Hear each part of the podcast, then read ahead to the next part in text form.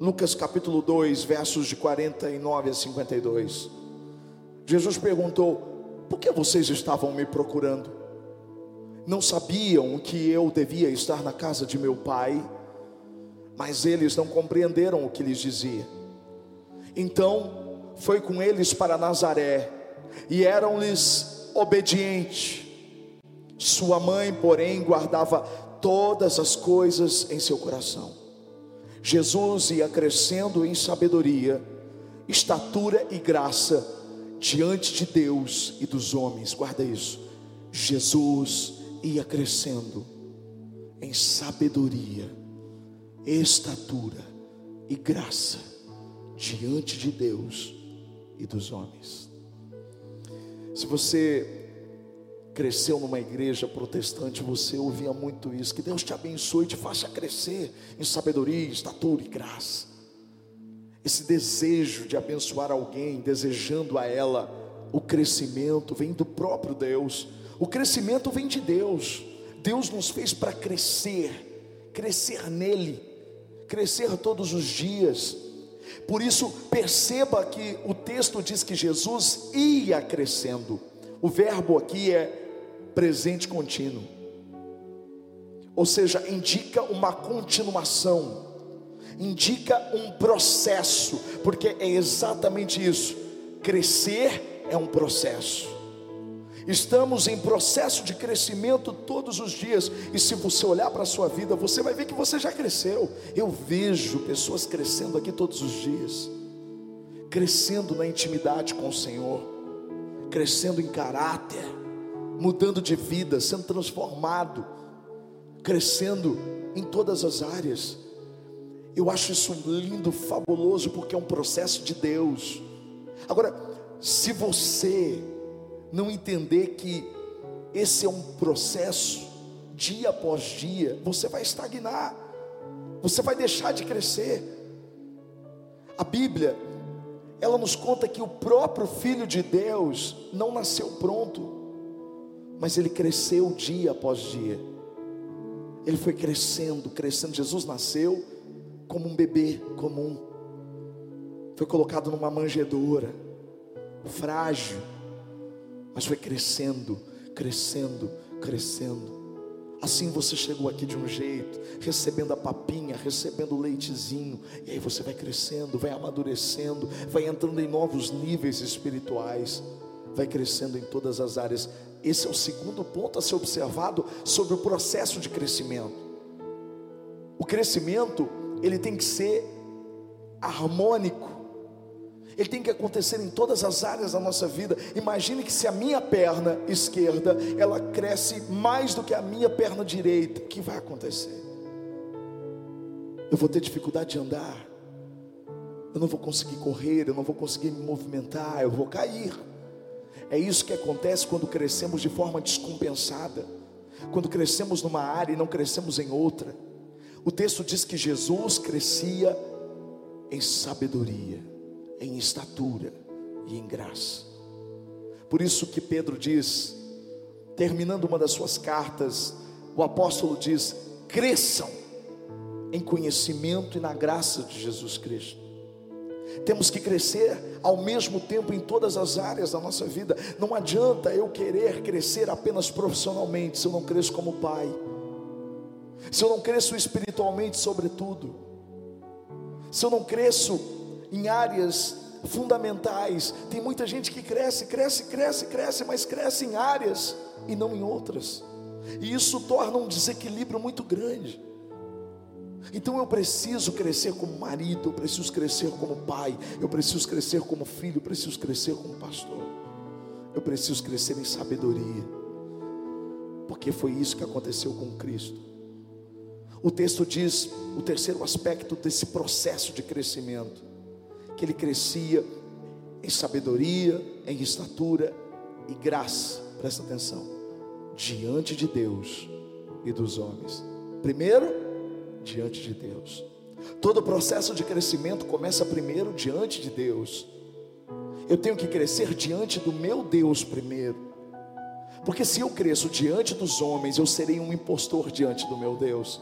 eu serei apenas um personagem diante do meu Deus. Eu mostrarei para as pessoas um crescimento que na verdade não é real. Porque o crescimento verdadeiro, ele começa no secreto.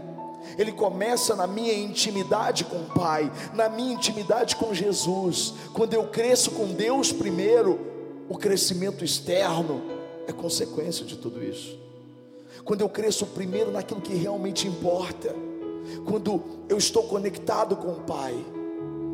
A Bíblia diz que o Senhor, Jesus usa essa parábola, Jesus diz: o Pai é o agricultor, eu sou a videira e vocês são os ramos.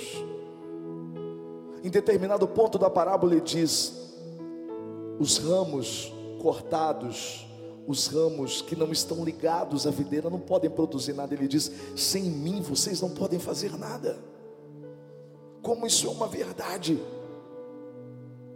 Então eu preciso estar conectado, eu preciso estar ligado, eu preciso crescer em Deus.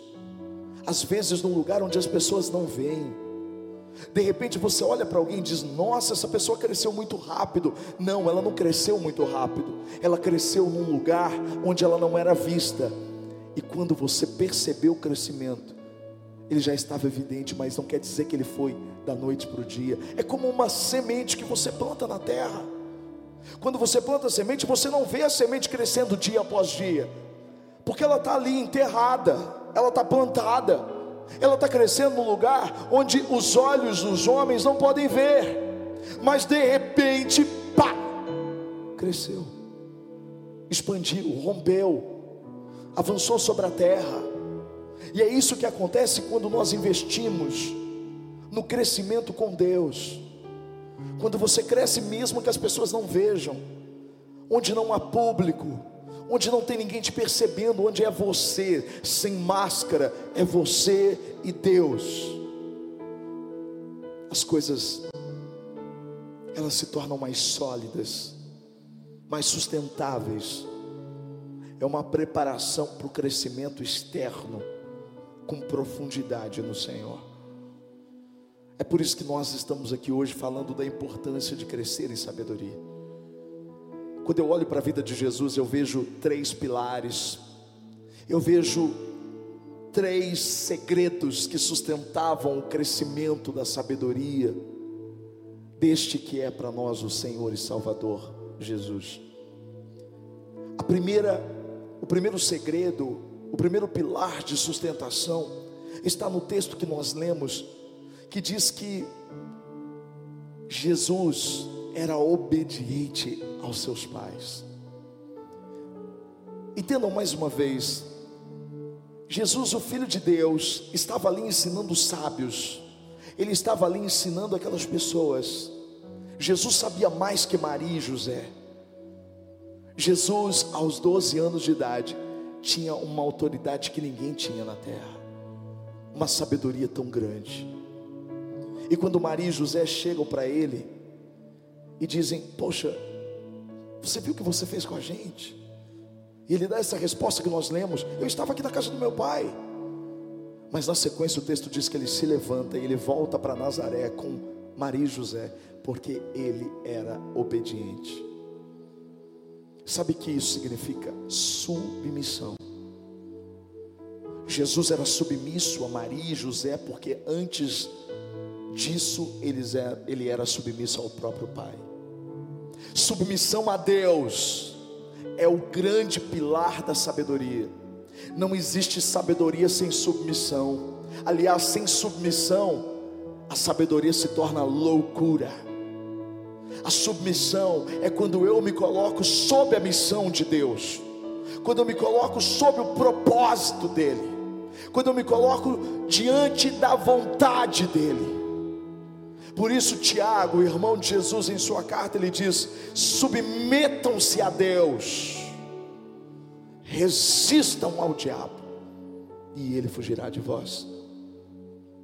Não é o contrário, não é se submeter ao diabo, resistir a Deus, não, é o contrário, é me colocar com humildade diante do meu Deus, e essa pandemia que estamos vivendo, se ela não nos ensinar a necessidade de submissão, nada mais nos ensina.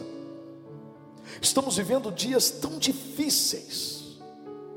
Se nós não nos submetermos ao Senhor, se não nos colocarmos debaixo da autoridade dele, entendendo que a resposta vem dele, nós vamos patinar, nós vamos sofrer,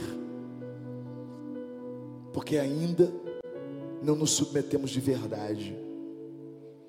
Você entende que, como igreja, nós precisamos realmente nos arrepender não apenas dos nossos pecados, mas dos nossos pecados como cidade, dos nossos pecados como nação. Neemias, ele orou na reconstrução do muro. E quando ele estava novamente trazendo a palavra junto com Esdras a todo o povo, e ele orou pedindo perdão, se arrependendo pelos pecados de Israel, se arrependendo pelo orgulho, pela idolatria de Israel, pela rebeldia de Israel. Queridos, Neemias não tinha nada a ver com isso, mas ele se coloca como um corpo, então ele ora em favor de todos, se arrependendo pela nação. A igreja, nós precisamos nos arrepender pelos pecados do Brasil, pelos pecados da nossa cidade, pelos pecados da nossa região, nos submeter diante da grandeza de Deus, porque se nós não entendemos que a, a esperança vem dEle, não vai dar certo. Nós somos igreja, não estou pregando para pessoas carnais, eu estou pregando para pessoas espirituais. Eu estou pregando para pessoas que têm o Espírito Santo da verdade dentro delas. Eu estou pregando para pessoas que estão aqui para ouvir o que Deus tem para dizer. Então, você quer crescer em sabedoria, se submeta diante do Senhor, reconheça os seus limites, reconheça a sua rebeldia, reconheça diante dele que sem, sem ele agir na sua vida, sem ele agir em nós, nada vai dar certo. Obediente, Jesus era obediente. Segunda coisa que eu vejo muito clara no processo de crescimento da sabedoria de Jesus é a capacidade que ele tinha de observação. Observação é tudo, irmãos. Por que, que a observação? A observação ela vem para contrariar uma das grandes estratégias do diabo, que é a distração. A distração te tira os olhos do que é importante. É por isso que o celular é tão proibido enquanto a gente está dirigindo. Porque o celular nos distrai nos tira os olhos do caminho. E quando você tira os olhos do caminho, a chance de você se ferir e ferir outras pessoas é muito grande. Uau! É por isso que a maior estratégia do inimigo é distrair você, é fazer você olhar para aquilo que não vai resolver o problema, é fazer você olhar com raiva daquilo que está acontecendo e não olhar para aquele que pode resolver. É fazer com que você perca de verdade o alvo da sua vida. A gente está vivendo isso todos os dias, irmãos. E como o Senhor falou comigo durante esse dia todo, através dessa própria palavra. Porque Jesus, Ele era sábio porque ele recebia a sabedoria de Deus. Mas por ser sábio, ele observava e entendia Deus falando em todo o tempo. Querido, Deus está falando conosco, Deus está querendo nos dar estratégias, Deus está querendo mostrar para a gente uma saída, Deus está querendo mostrar para a gente uma solução, mas a gente está distraído, a gente não está observando, a gente não está parando para ver nem para ouvir, e aí a gente entra num ciclo de reclamação, de murmuração, de questionamento com Deus como se ele tivesse nos esquecido. Quando na verdade ele está dizendo: Eu estou tentando falar com você faz tempo, você não está percebendo o que eu estou dizendo. Jesus ele tinha essa capacidade, e ele chamava a atenção dos discípulos para isso. Enquanto eles estavam preocupados com o que eles iam comer, o que eles iam beber, ele está dizendo assim: ó, observem, olha a palavra, observem os lírios dos campos. E aí ele vem com uma parábola, ele vem com, uma, com um ensinamento. Aliás, as parábolas de Jesus eram baseadas na observação que ele tinha, na capacidade de observar, e uma delas, talvez a mais importante parábola da Bíblia, ele fala exatamente sobre o poder da distração. Quando ele fala sobre a parábola do semeador, certamente observou e viu como os homens semeavam, então ele trouxe um ensinamento tão simples, ao mesmo tempo tão profundo para os seus discípulos. Ele disse: O semeador saiu a semear. E ele lançou sementes, uma semente caiu à beira do caminho, então veio um pássaro, uh, tomou a semente. Os discípulos, onde será que Jesus quer chegar? Então Jesus disse: a outra semente caiu num solo rochoso, não teve profundidade, morreu rápido. A outra semente caiu em meio aos espinhos, as ervas daninhas. Então a semente foi sufocada, não vingou. Mas teve uma semente que caiu numa boa terra, e essa produziu muito. Jesus usou a capacidade de observação para falar do poder da distração. Olha o que diz o significado dessa parábola. Jesus disse assim, Mateus 13: Quando alguém ouve a mensagem do reino e não a entende, o maligno vem e arranca o que foi semeado em seu coração. Esse é o caso da semente que caiu à beira do caminho. Quanto à semente que caiu em terreno pedregoso, esse é o caso daquele que ouve a palavra e logo a recebe com alegria. Todavia, visto que não tem raiz em si mesmo, permanece pouco tempo. E quando surge alguma tribulação ou perseguição por causa da palavra, logo a abandona. Quanto à semente que caiu em meio dos espinhos, esse é o caso daquele que ouve a palavra, mas a preocupação dessa vida e o engano das riquezas a sufocam, tornando-a infrutífera.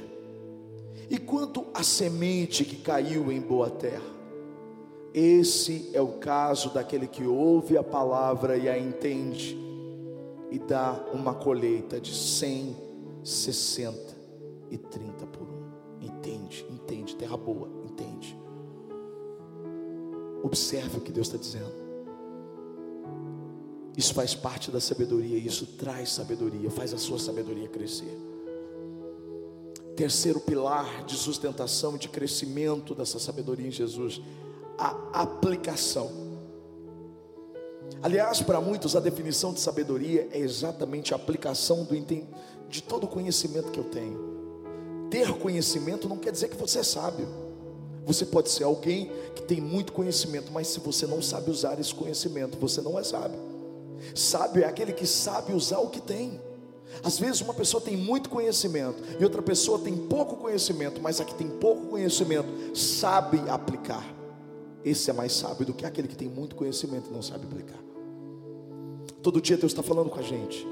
O nosso grande desafio é usar tudo o que Ele tem falado para aplicar a nossa sabedoria. Aliás, uma forma da sabedoria ser demonstrada e crescer na nossa vida são as pressões. Nos dias tensos, a sua sabedoria é muito mais evidenciada do que nos dias calmos. Eu sei que ninguém gosta disso, mas é uma forma e uma oportunidade da sabedoria que está dentro de nós ser demonstrada, porque a dificuldade vai vir querendo você ou não, a diferença é se eu tenho uma sabedoria dentro de mim, eu vou lidar de forma diferente, eu vou aplicar isso. Lembra de Salomão? A Bíblia diz que ele tinha uma grande missão pela frente. Ele era jovem, ele era inexperiente, inexperiente total. E ele se torna rei no lugar de Davi, seu pai. Ele tinha o desafio de construir a casa de Deus. Nunca antes Deus teve uma casa fixa. Ele tinha o grande papel de construir o templo. Segundo papel, ele tinha que governar sobre um país que amava o seu pai. Davi foi um grande rei. Esse homem precisava de sabedoria. Tanto que quando Deus aparece para ele, para ele diz: Você pode me pedir o que você quiser. Pede o que você quer que eu te dê. Salomão pede sabedoria. porque ele sabia que precisava de sabedoria. Agora, como é que é isso? É como se Deus soprasse a sabedoria, toma a sabedoria sobre você. Mas quando que a gente vê a sabedoria aplicada na vida de Salomão? Foi quando ele escreveu Eclesiastes? Não. Foi quando ele escreveu Provérbios? Não. Foi quando ele escreveu alguns dos Salmos? Não. Quando ele construiu, quando ele governou, foram nos momentos tensos que a sabedoria de Salomão se evidenciou. Foram nos momentos tensos de Jesus, que a sabedoria de Jesus se evidenciou. Olha para mim, são os momentos tensos que você vive, que a sabedoria de Deus vai crescer e vai se mostrar. Olha o que aconteceu com Salomão. 1 Reis 3, 16 a 28. Certo dia, duas prostitutas compareceram diante do rei. Uma delas disse: Ah, meu senhor, esta mulher mora comigo na mesma casa. Eu dei a luz a um filho e ela estava comigo na casa. Três dias depois de nascer o meu filho, esta mulher também deu a luz a um filho.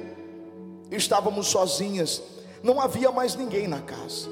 Certa noite, essa mulher se deitou sobre o seu filho e ele morreu. Então, ela se levantou no meio da noite e pegou o meu filho enquanto eu, tua serva, dormia, e o pôs ao seu lado, e pôs o filho dela morto ao meu lado. Ao lembrar-me de madrugada, para ao levantar-me de madrugada para amamentar o meu filho, ele estava morto. Mas quando eu olhei bem para ele de manhã, eu vi que ele não era o filho que eu dera à luz. A outra mulher disse: Não, o que está vivo é meu filho, o morto é o seu. Mas a primeira insistia: Não, o morto é o seu, o vivo é o meu. Assim elas discutiram diante do rei. O rei disse: Essa afirma: Meu filho está vivo e o seu filho está morto. Enquanto aquela diz: Não, seu filho está morto e o meu está vivo. Então o rei ordenou: Traga-me uma espada. Trouxeram e ele ordenou: Cortem a criança viva ao meio. Deem metade para uma, metade para outra. A mãe do filho que estava vivo, movida pela compaixão materna, clamou: Por favor, meu senhor, dê a criança viva a ela, não a mate. A outra, porém, disse: Não, nem será minha nem sua, cortem-na no meio. Então o rei deu o veredito: Não matem a criança, deem na primeira mulher, ela é a mãe. Quando todo Israel ouviu o veredito do rei, passou a respeitá-lo profundamente, pois viu que a sabedoria de Deus estava nele para justiça. Uau! Perceba, todo Israel passou a respeitar, passou a respeitar Salomão, porque porque viu a sabedoria nele. Agora, por que que Salomão demonstrou sabedoria? Por que que Israel viu a sabedoria? Primeiro, porque Salomão estava diante de um problema. A gente não gosta de problema. Eu não gosto de problema. Você gosta de problema? Eu não gosto de problema. A gente foge dos problemas. A gente passa o problema para os outros. Mas se eu te disser que o problema foi a grande oportunidade da sabedoria que estava dentro de Salomão aparecer e crescer. Assim eu digo para você: sabe esse problema que você está enfrentando, que você está querendo fugir? Você entrou aqui preocupado, triste, ei, escuta que eu vou dizer para você.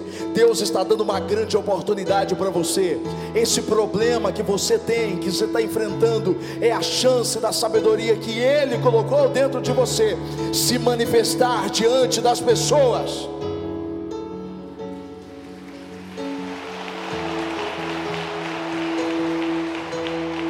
Todas as coisas cooperam para o bem daqueles que amam a Deus e foram chamados segundo o seu propósito.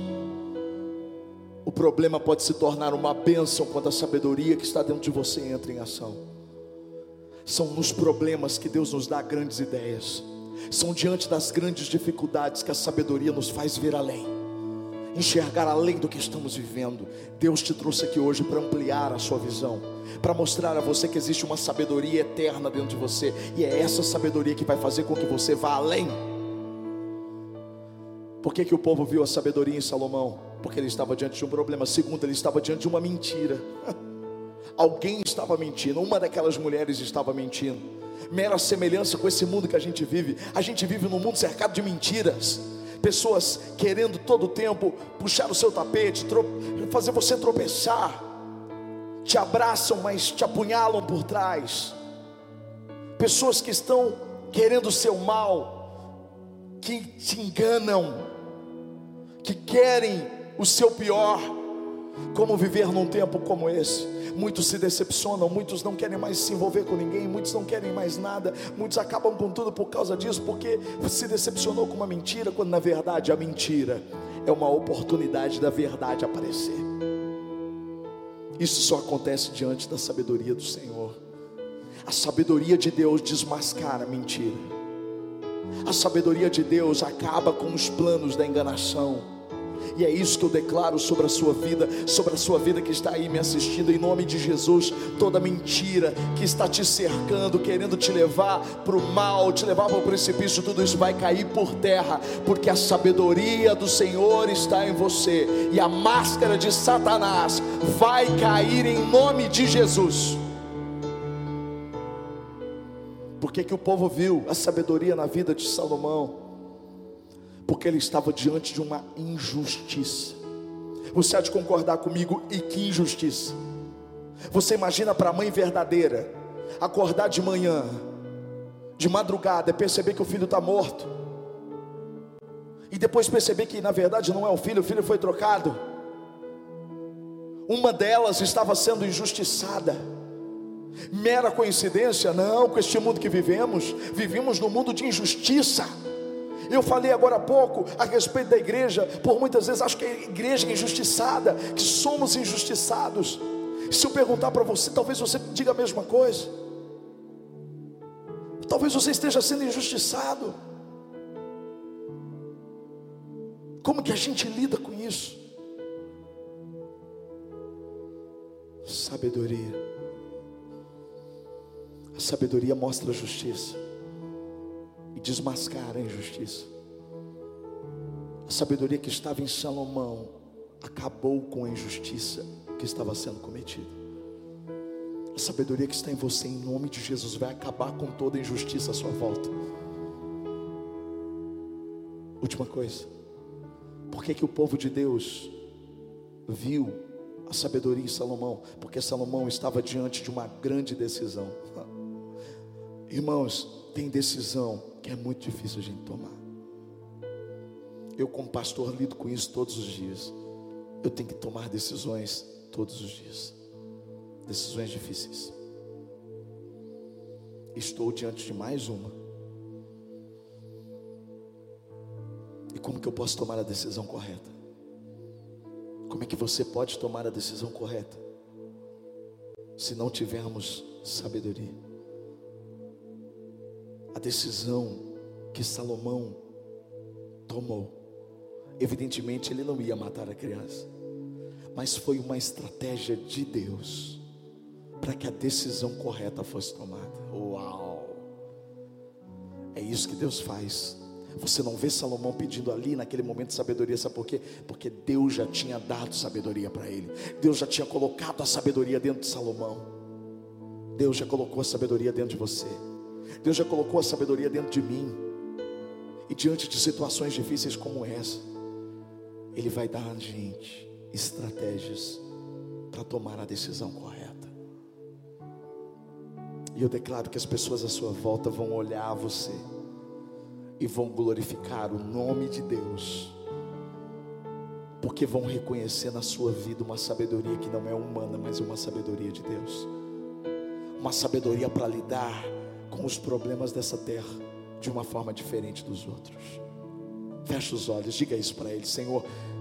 Eu quero, Deus, eu quero essa sabedoria, eu quero viver dessa forma, eu quero, Senhor, a Deus querido, a minha sabedoria crescendo diante do problema, diante da mentira, diante da injustiça, diante da decisão que eu tenho que tomar, Senhor, a, a, a sabedoria que o Senhor colocou dentro de mim, Senhor, me ajuda, Senhor, a observar os sinais e aquilo que o Senhor está querendo me dizer a sair dessa situação embaraçosa com vitória, a sair dessa situação tensa, glorificando o Seu nome, Jesus.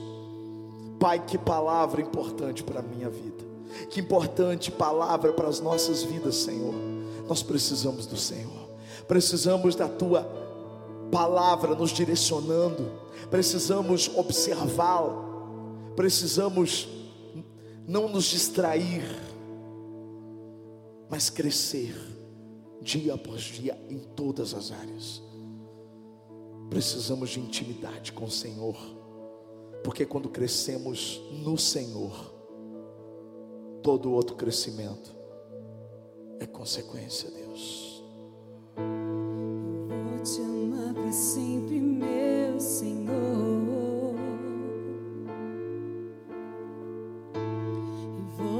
andar contigo, seja onde for.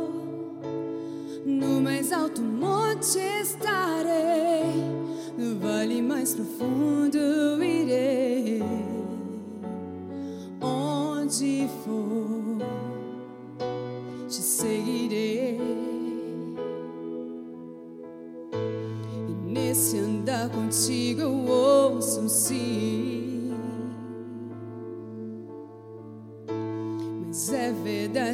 às vezes ouço não. Mas se você me diz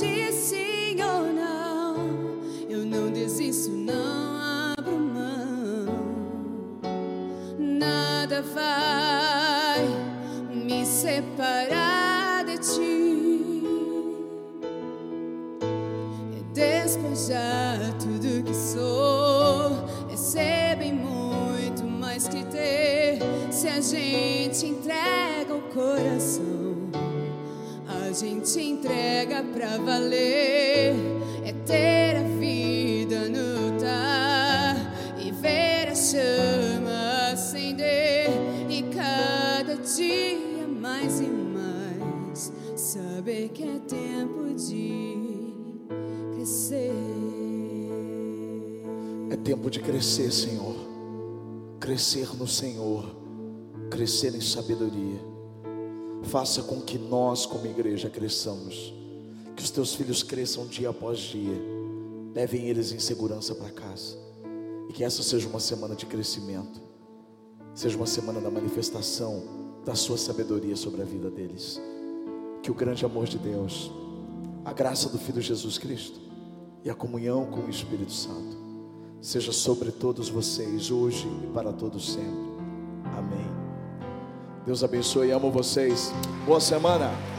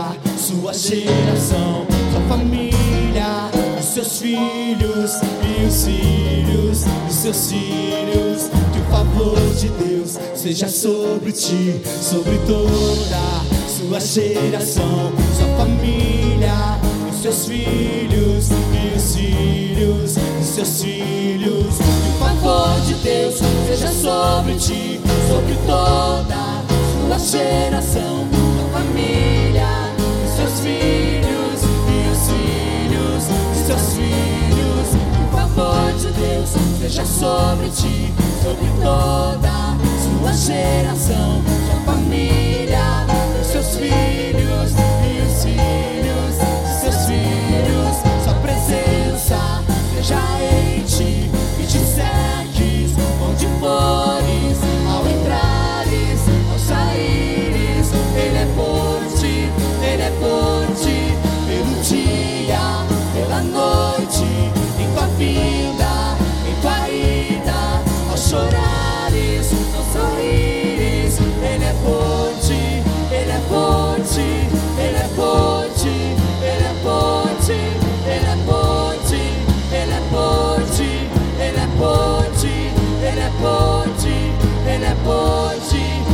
por ti.